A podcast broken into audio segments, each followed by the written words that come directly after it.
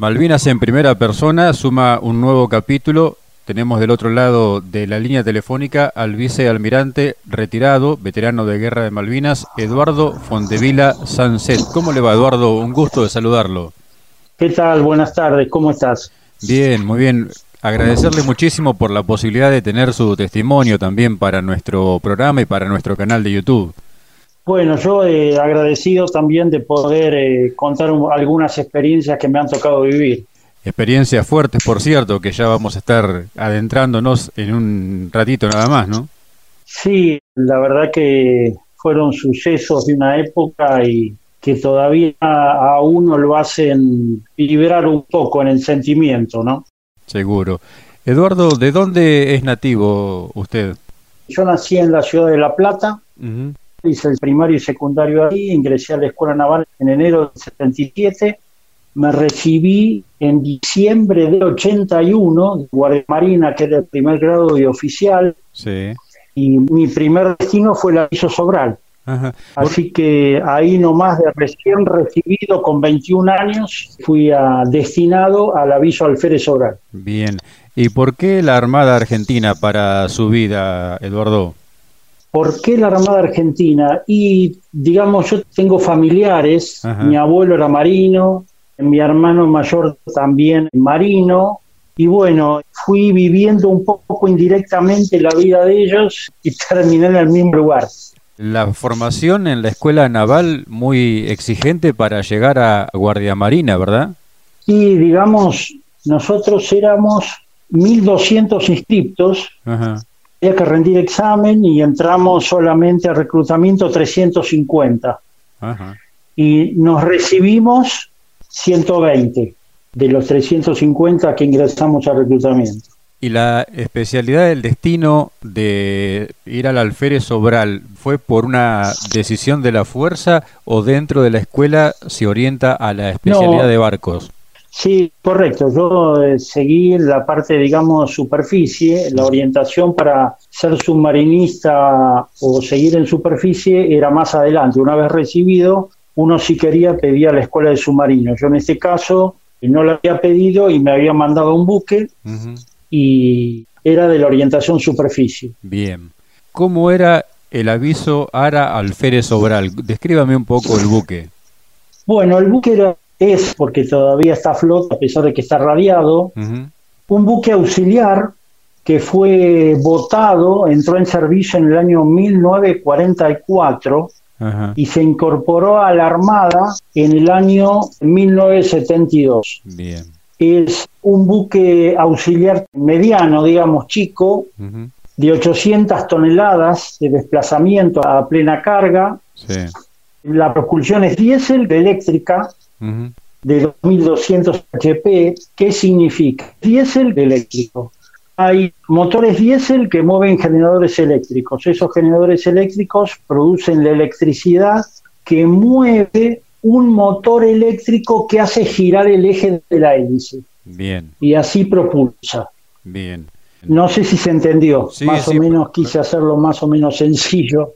Perfecto. Es el sistema de las locomotoras del ferrocarril, por ejemplo. Exactamente, muy parecido con la diferencia que en lugar de las ruedas tenés el eje y la hélice. Claro. ¿Qué dotación de personal? Una, tripulación de 53 hombres. Había siete oficiales, cuatro suboficiales, 33 cabos, tres marineros y seis conscriptos. Tenía cañones, tenía un montaje Breda Boford de 40 milímetros y dos ametralladoras Oerlikon de 20 milímetros. Esas eran más o menos las características generales. ¿Y qué funciones cumplía en tiempo de paz? Eran eh, funciones auxiliares, por ejemplo, hacíamos todo tipo de balizamiento en el sur argentino, en toda la costa, hacíamos mantenimiento a los faros y a las balizas.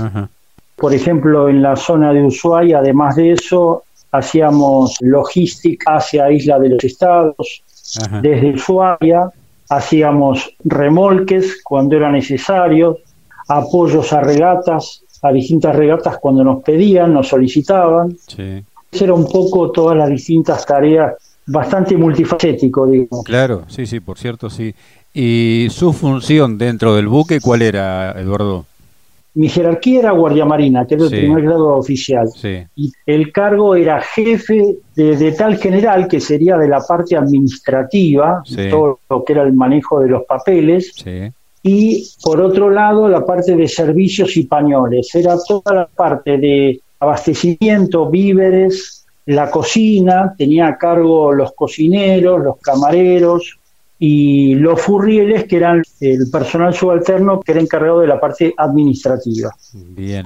Esas eran mis dos funciones como cargos. Mm. Después, dentro del buque uno tiene distintos roles. Hay roles durante el funcionamiento normal y hay roles en combate. Sí. Cuando tocan zafarrancho de combate, en ese momento mi rol era jefe del trozo 1 de control avería, o sea, yo estaba dedicado a la parte de control averías. Bien. ¿Mm? Así como hay gente que se dedicaba a la parte de navegación, otra gente estaba con el armamento, otra gente estaba con máquinas y otra gente estaba dedicada a la parte de control de averías. Lo escuchaba decir usted, guardia marina recién recibido y con dos cargos, en este caso el de paz y el de combate, importantes. Es como que la capacitación termina con el aprendizaje a la par de sus subalternos. Y uno, digamos, va acumulando experiencia a medida que va viviendo la profesión. Claro.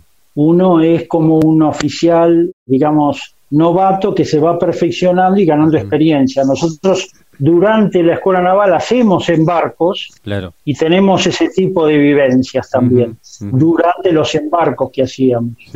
Nos mandaban a distintas divisiones, cubríamos distintos roles, o sea, no era que desconocíamos ese tipo de funcionamiento, pero por supuesto desde ya que uno tenía poca experiencia y la iba haciendo a medida que transcurría el tiempo. ¿no?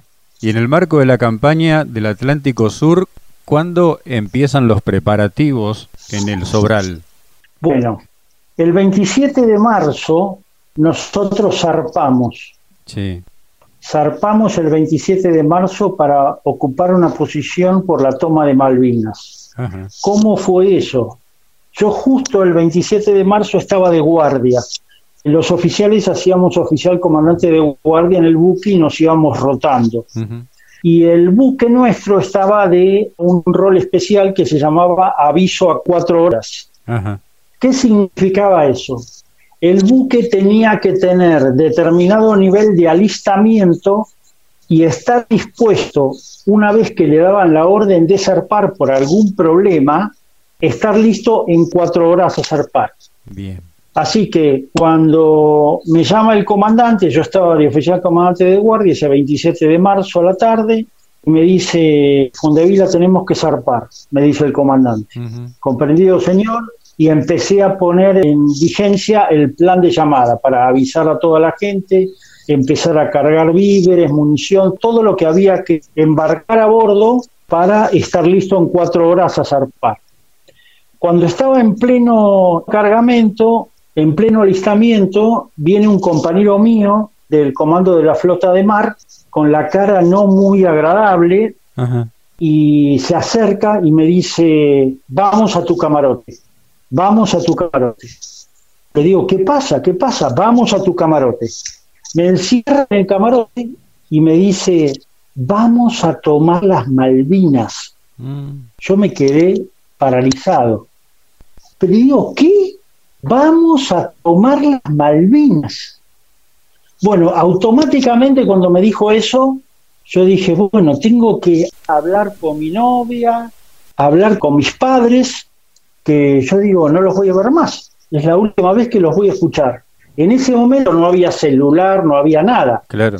Así que había una central telefónica, había que pedir la llamada a la central telefónica, y entonces pedí una llamada con mi novia y con mis padres.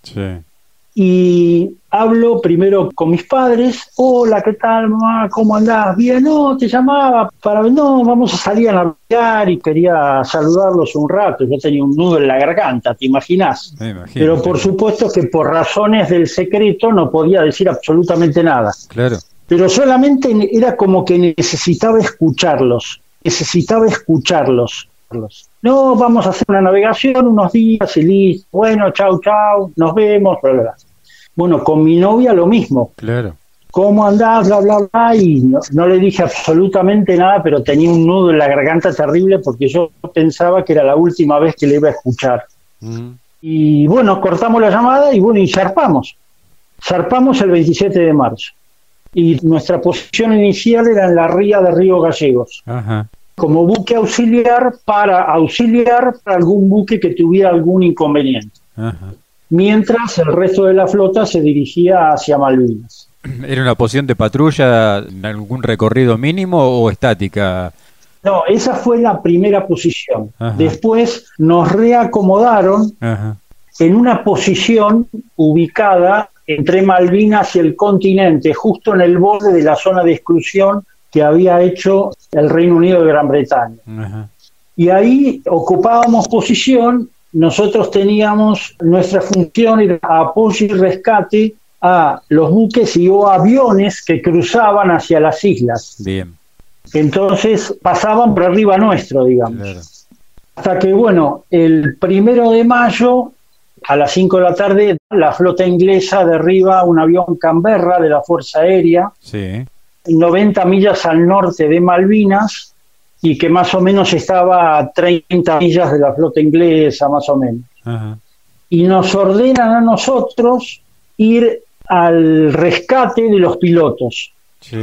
Me acuerdo como si fuera hoy, el comandante recibió la orden por radio, por mensaje, y hubo una reunión en la Cámara de Oficiales, todos los oficiales, y lo trajo el guardiamarino Olivieri, que era el jefe de operaciones. Había dos guardiamarinas a bordo, el otro guardiamarina, que era Olivieri, el jefe de operaciones, trae una carta, una carta general, donde teníamos ploteada la flota inglesa, teníamos colocada dónde estaba ubicada la flota inglesa.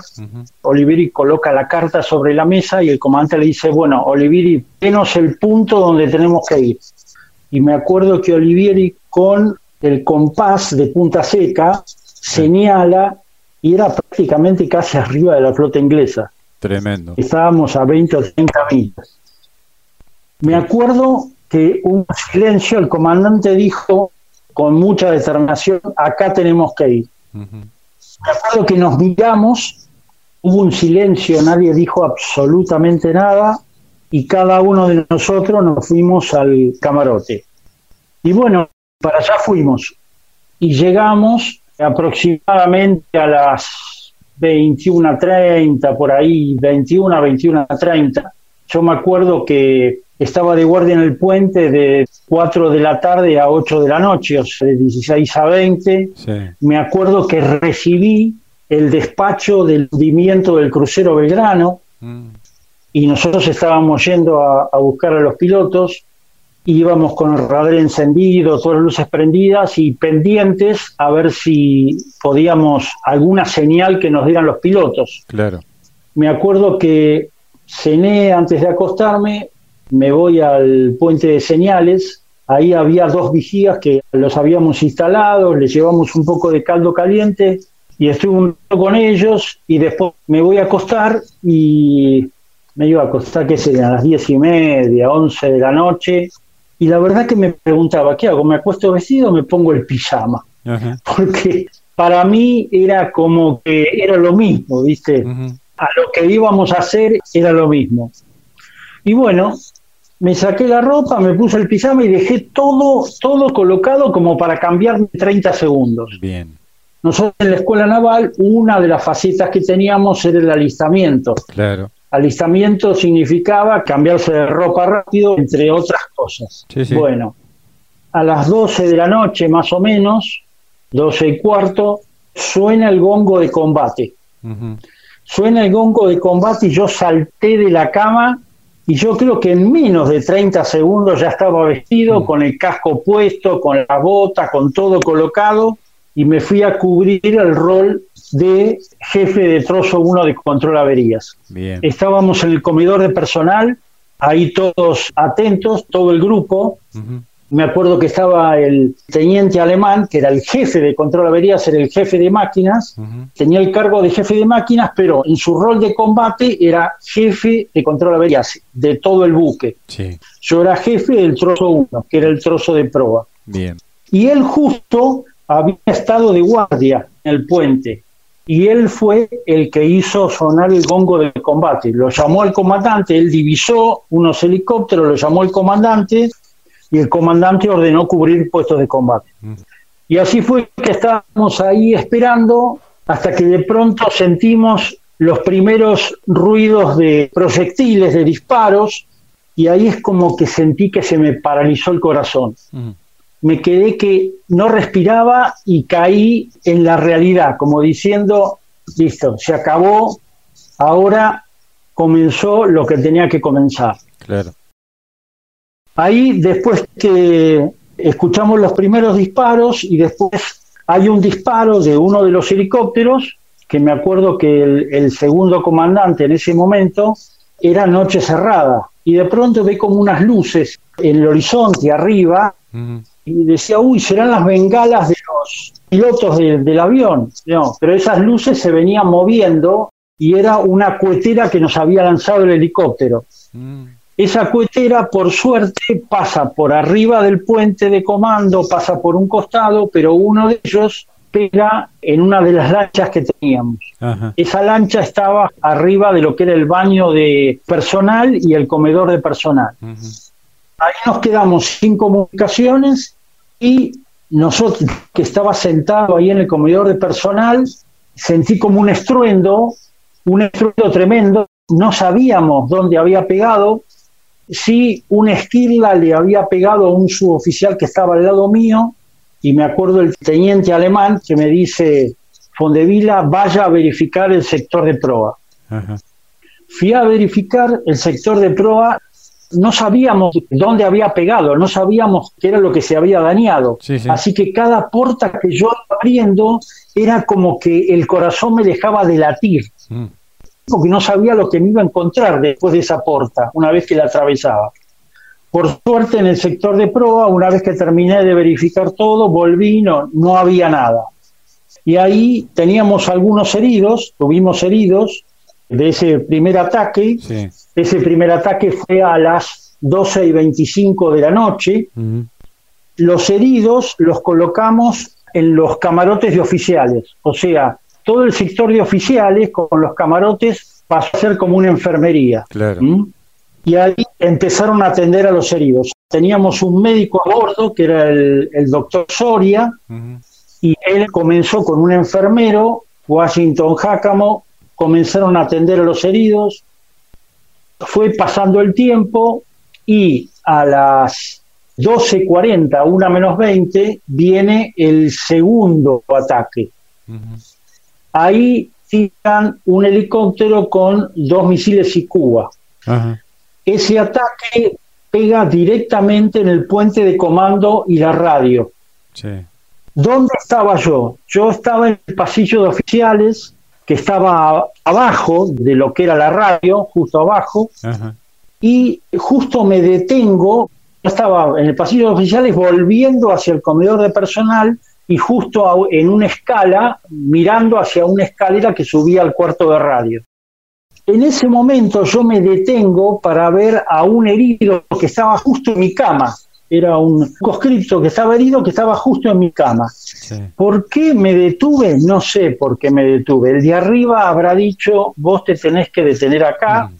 porque en ese momento cuando viene el segundo impacto, la onda expansiva baja por toda la escalera y a mí me derriba, me tira como cinco metros para atrás, caigo detrás en el piso, siento que me estoy quemando, que se me está quemando toda la piel. Sí el casco que lo tenía en la cabeza atino a ponérmelo en la cara, porque yo pensé que todo lo que estaba alrededor mío se estaba incendiando. Comencé a escuchar gritos, alaridos, había cualquier cantidad de humo y cuando recuperé un poco la conciencia, mi nivel de estrés era tan grande que no sabía si me faltaba una pierna, me faltaba un brazo, me faltaba algo o tenía todo. Y vos sabés que dije, bueno, a ver, voy a mover los brazos voy a mover las manos a ver si los tengo, muevo las piernas, sí, tenía todo, estaba entero. En ese momento me acuerdo que tenía una linterna en la mano, pero no la tenía ahora, entonces empecé a tantear, porque por supuesto desde ya que se cortó la luz, así que estaba todo oscuras, era humo, alaridos, gritos, la luz cortada, tanteé, tanteé hasta que encontré la linterna, cuando alumbro, alumbro por el pasillo hacia adelante y lo primero que veo es el cuerpo del conscripto Guerrico, destrozado, bañado en sangre, totalmente agonizando. ¿Qué había pasado? El conscripto Guerrico estaba caminando conmigo por el pasillo mm. medio metro, un metro adelante mío. Las esquirlas del puente de comando y la radio atravesaron el techo mío y el piso mío pero lo atravesaron a la altura de él, o sea, un metro adelante mío. ¿Por qué no me pasó a mí? Le tenés que preguntar al de arriba. No hay otra explicación. no hay otra explicación. Bueno, el conscripto Guerrico totalmente destrozado. Me acuerdo que el doctor se acercó para atenderlo, ya estaba totalmente agonizando, muerto alumbro con la linterna un poco más hacia arriba y veo bajar de la escalera en llamas al cabo Enríquez, que, que, salió de la radio, no sé cómo se salvó de la radio, y en llamas cayó incendiándose y se desparramó en el pasillo nuestro. Ahí justo lo agarra el segundo comandante. El segundo comandante le tira una manta para apagarle las llamas y se lo mete dentro de su camarote y ahí logran atenderlo. Mm. Yo ahí no sabía si nos estábamos hundiendo o no nos estábamos hundiendo, dónde había pegado, no, no sabía nada. Lo primero que atiné es voy a ir a máquinas para ver cómo están máquinas, a ver si las máquinas se están inundando o algo, nos estamos hundiendo. Entonces salí del pasillo, pasé por el comedor de personal pasé por los baños de personal y bajé rápido a máquinas. En máquinas los motores seguían andando, son motores diésel, seguían andando. Uno de los cabos estaba tratando, había cortocircuitos, imagínense, todo el, tablero saltó todo el tablero al diablo, había cortocircuitos por todos lados y estaba trabajando en cortocircuitos que tenía en la máquina de timón para poder gobernar uno de los cabos. Yo estaba medio ¿cómo les puedo decir? Choqueado todavía. Mm. Y una vez que vi que estaba todo más o menos normal, me senté en un cojinete. El cojinete es algo que soporta la línea de eje. Me senté ahí en el cojinete y me venían los flashes de lo que había visto. Me venían permanentemente a la, cabeza. Mm. Hasta que en un momento me tranquilicé y me dije, bueno, vos flaco, vos viniste una guerra, así que acá vas a ver de todo, va a pasar cualquier cosa, así que metele para adelante. Bueno, pude acomodar mi bocho, mi pensamiento, y ahí salí a cubierta principal. Subí a cubierta principal y lo encuentro el segundo comandante. Ahí el segundo comandante me dice, Fondevila, consiga la radio de emergencia. ¿Dónde estaba la radio de emergencia? La radio de emergencia estaba en el cuarto de radio, mm. el cuarto de radio se estaba incendiando. Uh. Entonces, a mí no me daba la cara para decirle a otro que fuera a buscar la radio de emergencia, porque la orden me la habían dado a mí. Claro. Así que voy hacia el cuarto de radio, estaba en una cubierta más arriba, yo veía que salían humos y algunas llamas del cuarto de radio, y ahí en las barandas de la escala, luchando contra el miedo terrible que tenía, porque soy un ser humano, no soy un robot, mm. y hasta que en un momento no pensé más, el corazón me dejó de latir, subí por la escala y me metí en la radio. Me acuerdo que cuando estoy metiéndome en la radio, imagínense todo escombros, todo destruido, estaba pisando algo blando que no sé, que, sabía que algo estaba pisando, pero era tal el nivel de escombros que no se distinguía. Me metí un poco más hasta que me empiezo a ahogar. Me empiezo a ahogar, me empiezo a ahogar, me empiezo a ahogar y pegué la vuelta y otra vez salí y bajé de nuevo una cubierta. Ahí otra vez, agarrado a la baranda de la escala, luchando contra el miedo terrible que tenía, y me acordé de Subacua de la Escuela Naval. ¿Qué es eso? Nosotros practicábamos subacua, distancia en subacua, y llegábamos hasta 30 metros, 33 metros, nos hiperoxigenábamos, nos tirábamos al agua y por debajo del agua íbamos de una punta hasta la otra de la pileta. Claro. Me acordé de eso, entonces me empecé a hiperoxigenar, hiperoxigenar, hiperoxigenar, y en un momento mi corazón dejó de latir de nuevo y otra vez subí y me metí de nuevo en la radio. Cuando me metí más adentro en la radio, me encuentro con el cuerpo del cabo Tonina que colgaba parte del cuerpo destrozado del techo del puente de comando, porque el proyectil ingresó al puente de comando, perforó el puente de comando y perforó el piso del puente de comando, o sea, el techo de la radio. Claro el cuerpo del cabo Tonina estaba parte colgando del piso del puente, que era el techo de la radio. Me metí un poco hacia el costado y lo encuentro al cabo principal a la calle, lo que quedaba estaba totalmente carbonizado, lo tengo que correr un poco al cabo principal a la calle para tratar de conseguir la radio de emergencia.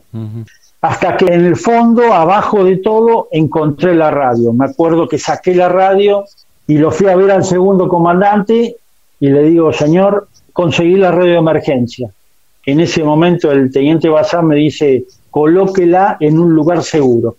Comprendido, señor. Empecé a dar vueltas, digo, ¿cuál es un lugar seguro? Claro. ¿A dónde voy? Bueno, ahí me metí en el cuarto de remolque. El cuarto de remolque quedaba un poco más a popa, era un lugar más alejado del puente. Se suponía que si iban a venir algunos proyectiles más, iban a ir al sector del puente de comando de nuevo, que era la parte más visible del buque, y ahí me puse a pensar, a esta gente hay que avisarle que nos estamos hundiendo para que no vengan a molestarnos más, porque nos atacaron 12 y 25 de la noche, nos atacaron 1 y 20 de la madrugada, la próxima nos van a destruir. Entonces armé la radio de emergencia, armé la antena y empecé a transmitir la señal de socorro internacional en radiotelegrafía y en radiotelefonía. En radiotelefonía, Mayday, Mayday, Mayday, Mayday, sin decir quiénes éramos. Y en radiotelegrafía, lo mismo, raya, raya, raya, punto, punto, punto, y así.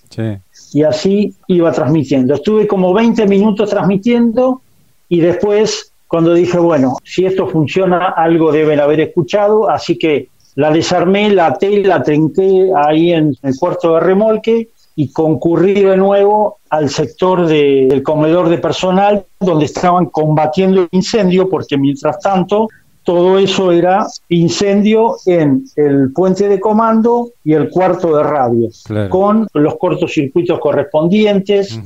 Imagínense que era de noche, había Mar 4, o sea que eso era medio una palangana que estaba flotando, Tal cual. así que se iba moviendo. Ahí tuvimos ocho muertos en ese segundo ataque. De ahí el próximo paso era, bueno, una vez pudimos controlar la parte de los motores abajo y se solucionaron los cortocircuitos del timón, que podíamos dar timón, dijimos, bueno, ¿hacia dónde nos vamos? Teníamos dos alternativas. ¿Qué pasaba? No teníamos prácticamente ningún elemento de navegación. Lo único que sabíamos era que el mar, la dirección del mar venía del norte. Por la guardia que yo había hecho antes, la dirección de la onda de mar venía del norte. O sea que si nosotros poníamos pro al mar, íbamos a ir hacia el norte. Si poníamos popa al mar para el otro lado, íbamos hacia las islas. Claro. Con el peligro de dos temas desfavorables que nuestra propia fuerza nos disparara porque no sabía quiénes éramos, o que no invocáramos a las islas y siguiéramos para la Antártida y no nos encontraban más. Claro. Entonces decidimos ir pro al mar, hacia el norte. Eduardo, el comandante cayó en ese segundo ataque también. En ese segundo ataque falleció el comandante, falleció el guardiamarino Olivieri y cinco cabos y un conscripto. Sí. Exactamente. El comandante murió en el puente de comando el guardiamarino Olivieri estaba en el cuarto de radio cuando sucedió el segundo ataque. Y estuvimos navegando toda la noche, por supuesto que esperando en cualquier momento, nos atacaron una vez, nos atacaron otra, a ver cuándo viene el siguiente ataque. Claro. Gracias a Dios, por suerte no sucedió, pero el nivel de estrés igual estaba permanente, ¿no? ¿Y en qué condiciones iban navegando? ¿Velocidad, rendimiento de las máquinas? ¿Cómo se pudo desempeñar no, velocidad, 10 nudos. Sí. Bueno, la parte de máquinas, por suerte, no fue dañada y se pudo reparar y gobernar el timón desde máquinas. Se puentearon todos los cables que iban hacia el puente, de tal manera de poder gobernar directamente desde máquinas. Tremendo. Y ahí le pegamos toda la noche navegando. Por supuesto que durante la noche había cortocircuitos, así que había que seguir cortando cables para mm. independizar el puente de comando de la radio. Volvía a haber principios de incendio, mm. había que apagarlos, bueno, y así durante la noche. Más o menos a la mañana siguiente, aproximadamente el 3 de mayo a las once y media de la mañana, salimos de la zona de exclusión efectuada por Reino Unido, eso lo calculamos en base a navegación por estima. Navegación por estima que era más o menos, había una tabla donde para tantas revoluciones de máquinas aproximadamente nos daba una velocidad. Y eso le poníamos un factor de demérito si es que había mucho mar de proa, mucha onda de proa o no y en base a eso calculamos que a las once y media del, mediodía habíamos salido de la zona de exclusión y de ahí pusimos rumbo hacia el oeste. Por supuesto que todo esto era al estilo Colón. Claro. Al estilo Colón, literalmente, porque nos habíamos quedado sin ningún instrumento de navegación. Había solamente una brújula de infante, pero que con los hierros del buque no marcaba muy bien. Claro. Y bueno, empezamos a navegar hacia el oeste, hacia el continente. Y ahí estuvimos navegando desde el 3 de mayo a las once y media hasta el 5 de mayo a las 9 de la mañana que nos encontraron. Antes de eso tuvimos que varias veces parar máquinas porque había niebla, no veíamos, lo único que nos faltaba era que nos tragáramos el continente. Claro nos salvamos de esto y no vamos a tragar el continente. Sería ridículo y lamentable. Así que varias veces tuvimos que parar máquinas para poder ver eh, dónde estábamos, ubicarnos. Y uno de los cabos tenía una radio espica, que para la juventud no sé si la conocerán. pero la gente de mi edad más o menos la deben conocer. sí, sí, por una radio espica era una radio portátil, pila, que tenía onda media y onda corta. Y nosotros estábamos escuchando las radios de Puerto Deseado y de Comodoro Rivadavia. Y de pronto en la radio aparece un mensaje que dice, para Gómez Roca hemos recibido su mensaje, lo esperamos en la estación. Gómez Roca era el comandante, el comandante del aviso. Entonces uno de los cabos dice, Gómez Roca, Gómez Roca, dijeron Gómez Roca, dijeron Gómez Roca, nos encontraron, nos han escuchado. ¿Qué pasaba? Con la radio de emergencia, una vez que pusimos rumbo al continente, cada 20 minutos activábamos la radio de emergencia y habíamos armado un mensaje donde decía, en radiotelefonía y en radiotelegrafía, para todas las unidades que nos escuchan, este es el aviso al Fede Sobral de la Armada Argentina, navegando con restricciones, FI estimado tanto, Omega estimado tanto, para todas las estaciones que nos escuchan. Y así cada 20 minutos lo íbamos repitiendo. Evidentemente nos ha escuchado por ahí y en base a eso mandaron el mensaje por la radio, claro. como hacían en el sur para mandar los mensajes. Sí, sí. Después, una vez que nos acercamos ya, que divisamos el continente, después nos divisó un helicóptero de la Fuerza Aérea. Ese helicóptero de la Fuerza Aérea se colgó arriba nuestro con bastante riesgo, bajó una camilla con un suboficial y se pudieron llevar a uno de los heridos más graves que teníamos lo subieron y se lo llevaron, se lo llevaron al continente. La verdad que fue bastante difícil la maniobra que tuvieron que hacer los pilotos porque estaban al límite de combustible y la superestructura del aviso no es nada fácil para poder colgarse con un helicóptero. Claro. ¿Cómo será que estaban al límite de combustible que lo subieron en la camilla al herido y al suboficial de Fuerza Aérea que había bajado para contactarse con nosotros, lo dejaron a bordo porque estaban al límite con el combustible. Mm. Y por suerte, gracias a Dios, llegaron bien a Puerto Deseado y lo pudieron atender al herido. Después nos divisó un avión también de Fuerza Aérea que nos iba indicando el camino que teníamos que recorrer, hacia dónde teníamos que ir. Después nos encontramos con una lancha de prefectura que nos estaba buscando y nos encontramos con el Cabo San Antonio, que era el buque de desembarco. Ahí mandaron una lancha con un grupo de auxilio al exterior, de control averías y médicos, y recién ahí los cadáveres los recogieron. Nosotros estuvimos tres días con los cadáveres a bordo, la frigorífica no andaba, les digo que había un olor a carne quemada terrible, había gente que no podía comer, otra gente sí, algunos no. El médico nos había dicho que no tocáramos nada porque muchos teníamos pequeños cortes y los fallecidos tenían distintos cortes, infecciones y demás, y a nosotros nos podía producir infecciones el hecho de andar maniobrando con los cadáveres. Así que el médico nos dijo que no tocáramos nada. Eso recién los cadáveres los movieron cuando vino el grupo de auxilio al exterior, que vino un grupo de médicos con un grupo de control averías del Cabo San Antonio, y ahí empezaron a identificar a los cadáveres. Eso fue el 5 a las 9 de la mañana. De ahí, una vez que más o menos la situación eh, ya estaba más controlada, ingresamos a Puerto Deseado el 5 de mayo a las 9 y cuarto de la noche. y ahí fue la peripecia, que por supuesto que no terminó ahí porque al día siguiente nos ordenaron limpiar el buque para comenzar el traslado. Y me acuerdo que a mí me ordenaron limpiar el buque y yo decía, ¿cómo le digo a la gente que tenemos que limpiar el buque? Entonces, bueno, yo me calcé lo veo, le agarré la escoba y con la escoba en la mano le digo, muchachos, tenemos que limpiar el buque. Y me di media vuelta y empecé a limpiar. Y ahí se empezaron a plegar y a limpiar. Vos sabés cómo habrá sido el impacto que encontrábamos pedazos de vértebra, pedazos de falange de dedo en la zona de popa del buque. Mm. El buque tenía casi 50 metros de largo. El puente de comando estaba en el sector de proa. Nosotros en la zona de popa del buque encontré falanges de dedo, pedazos de vértebra de los fallecidos, de los cuerpos que se desintegraron. Sí, sí. Parte del cuerpo desintegrado. Qué bárbaro.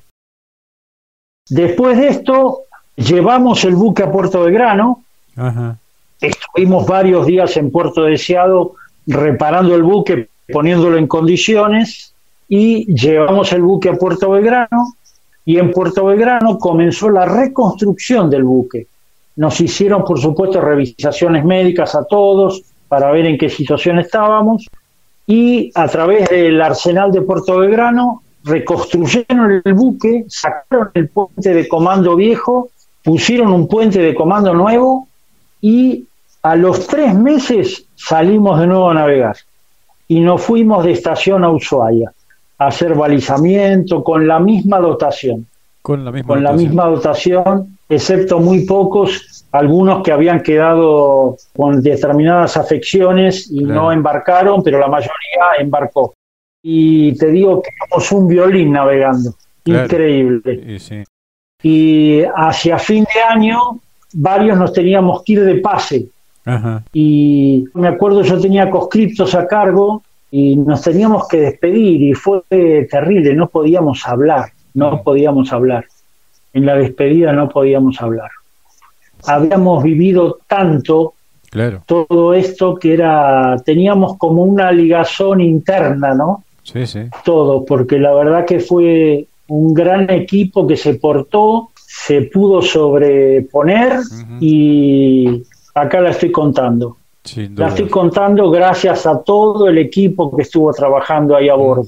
Sí, sí, sin duda. Todo el equipo que estuvo trabajando. Eduardo, y en todo ese ir y venir, ¿en qué momento puede usted comunicarse con su familia para hacerle saber que estaba vivo? Bueno, desde Puerto Deseado, ahí llamé a la noche por teléfono a mi novia y a mis padres. Le dije, estoy bien, no te digo dónde, estoy bien, quédense tranquilos. Mm. Ya llegué a tierra, quédense tranquilos. Porque ¿qué pasaba? En las noticias al aviso Sobral lo habían dado como desaparecido. Claro. Porque nosotros perdimos comunicaciones. Cuando viene el primer ataque, la onda expansiva corta las antenas y nos quedamos sin comunicaciones. Así que recién el 5 a la mañana nos pescaron con la radio de emergencia. ¿Y cuándo lo pudo ver a sus familiares definitivamente? Y a mis familiares, bueno, primero lo vi a mi hermano, que estuve unos días con mi hermano en Bahía Blanca, y después viajé a Buenos Aires a los 15 días, más o menos, y recién ahí vi a mi novia y a mis padres. Y la verdad que fue, me sentí raro, porque Buenos Aires era como si no pasara nada. Es cierto. Era como que Buenos Aires vivía normal, normal fue bastante raro, me sentí muy raro. ¿Esa situación administrativa de irse de pase a fin de año también lo afectó a usted? ¿Qué destino tuvo, Eduardo? Después de ahí, yo creo que me mandaron para que descansara un poco. me mandaron al Liceo Naval Almirante Brown. El Liceo Naval Almirante Brown estaba en Río Santiago, está muy cerca de La Plata. Sí. Yo creo que me mandaron ahí para que, digamos, estuviera cerca de la familia, me parece a mí estuviera un poco más tranquilo. Ahí estuve dos años, un año estaba a cargo de jefe de armamento y material naval y al otro año fui jefe de segundo año en el liceo. Así que tenía que lidiar con los cadetes de segundo año, que era como segundo año del secundario. Claro. ¿Y pudo transmitir profesionalmente y a nivel docencia las vivencias de lo que le tocó vivir en la guerra? Sí, sí, sí, sí. Por lo menos yo lo que te estoy contando vos por radio, normalmente esto lo cuento con el segundo comandante, que era en ese momento el capitán de navío Bazán, retirado actual. Y entre los dos hacemos un relato con una exposición en PowerPoint y para contar un poco lo vivido y como moraleja de todo esto es lo fundamental, el trabajo en equipo. El trabajo en equipo. Y después preparar la mente para el combate. Bien. ¿Por qué pasa que te exigen hacia situaciones límites en las carreras militares?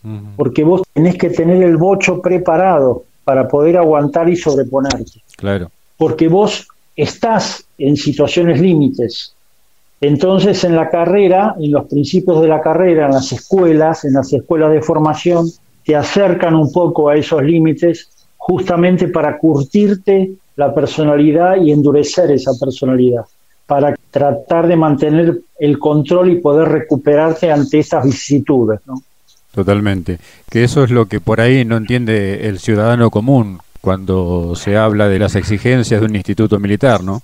Y a nosotros nos preparan para la guerra, nos preparan para esto, justamente. Claro no nos preparan para vender ballenitas en la esquina o para atender una farmacia, no, nos preparan para esto. Por eso tenemos que tener el carácter y la personalidad con determinadas características. Y después el trabajo en equipo fundamental. Claro. Fundamental. Sí, sí, seguro. ¿Cómo fue seguir la carrera militar con los recuerdos, con las imágenes de esos días, de esas noches?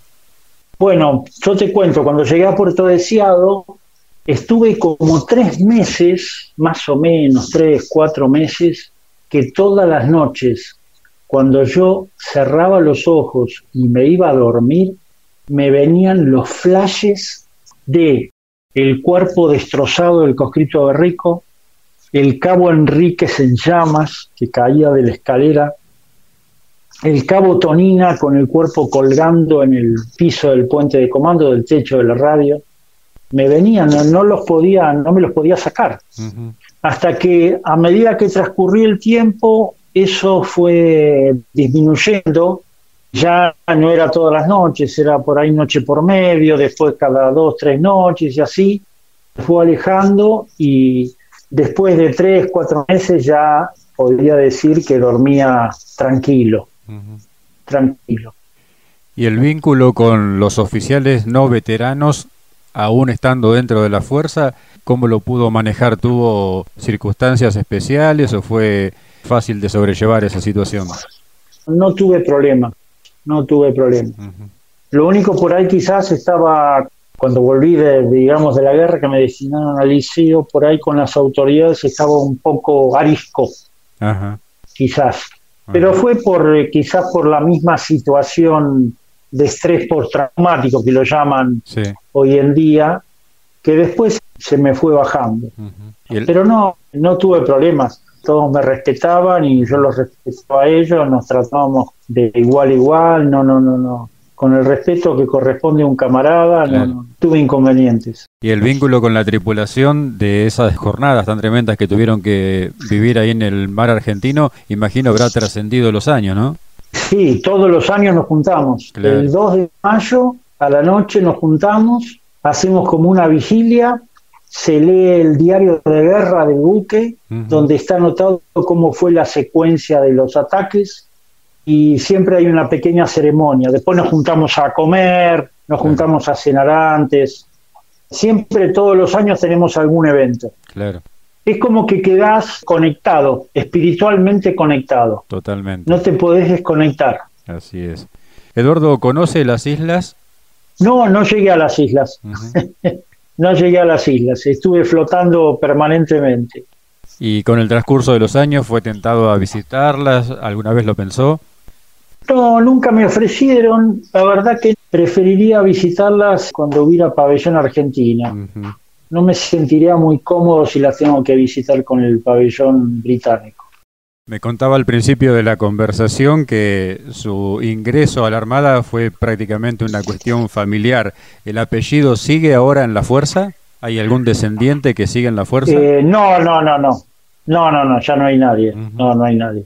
Era mi abuelo, después mi hermano mayor y después seguí yo. Pero después no, no, no ingresó nadie más de la familia. Bien agradecerle muchísimo por estos minutos, por contarnos su historia. Lo que quiera agregar como un mensaje, como un pensamiento en voz alta, el micrófono a disposición, Eduardo. ¿Qué puedo decir después de todo esto, lo vivido? En esta época que hace falta tanto, tenemos que rescatar los valores, los valores del ser humano, rescatar los principios, porque es lo que realmente trasciende, nos sentirnos bien como personas cuando cultivamos esos valores. Hagamos fuerza para eso, porque eso es lo que nos va a ayudar a resurgir como país. Guardia Marina en el año 1982, recién recibido de la dotación del aviso Ara Alférez Sobral, hoy vicealmirante retirado, veterano de guerra de Malvinas, Eduardo Fondevila Sanset. Le mando un fuerte abrazo y un enorme agradecimiento, Eduardo. No, por favor, muchas gracias a vos. Un abrazo enorme para todos.